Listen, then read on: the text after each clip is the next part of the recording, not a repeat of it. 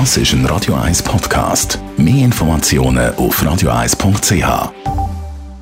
Wirtschaftsmagazin für Konsumentinnen und Konsumenten wird Ihnen präsentiert von Blaser Greinicher. Wir beraten und unterstützen Sie bei der Bewertung und dem Verkauf von Ihrer Liegenschaft. blasergreinicher.ch Adrian Sutter.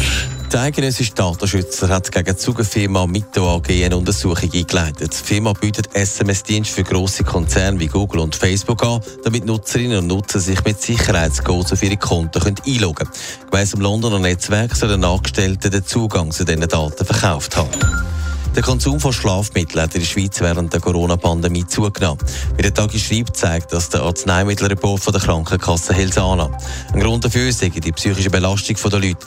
350.000 Schweizerinnen und Schweizer nehmen gemäss dem Schweizer Suchtpanorama regelmäßig Schlaf- oder Beruhigungsmittel. Der weltgrößte Nahrungsmittelhersteller Nestlé hat seine Beteiligung am Kosmetikhersteller L'Oreal reduziert. Der Schweizer Konzern hat Aktienwert von 9 Milliarden Franken verkauft und besitzt jetzt nur noch knapp 20 Prozent von L'Oreal, wie es in einer Mitteilung heisst.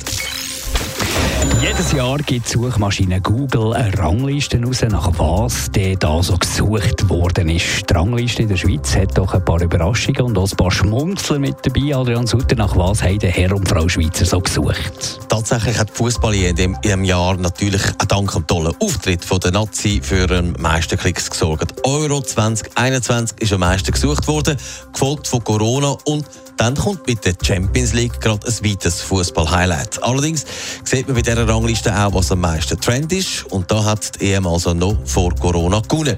Und auch wenn es nach Personen geht, sind die Sportler top. Der Nazi-Goli Jan Sommer ist auf Platz 1, gefolgt vom Sherdan Jakiri und der Tennisspielerin Belinda Bencic. Man kann ja auch ganze Sätze oder Fragen stellen auf Google. Gibt es da eine Rangliste? Ja, das ist dann doch auch die Pandemie etwas, was die Leute beschäftigt. Wie lange ist ein Corona-Test gültig, ist am meisten gefragt worden.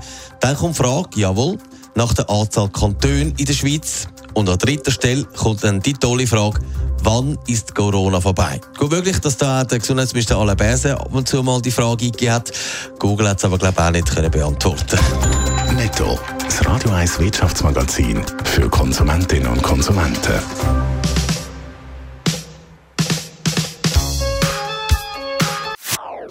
Das ist ein Radio 1 Podcast. Mehr Informationen auf radio1.ch.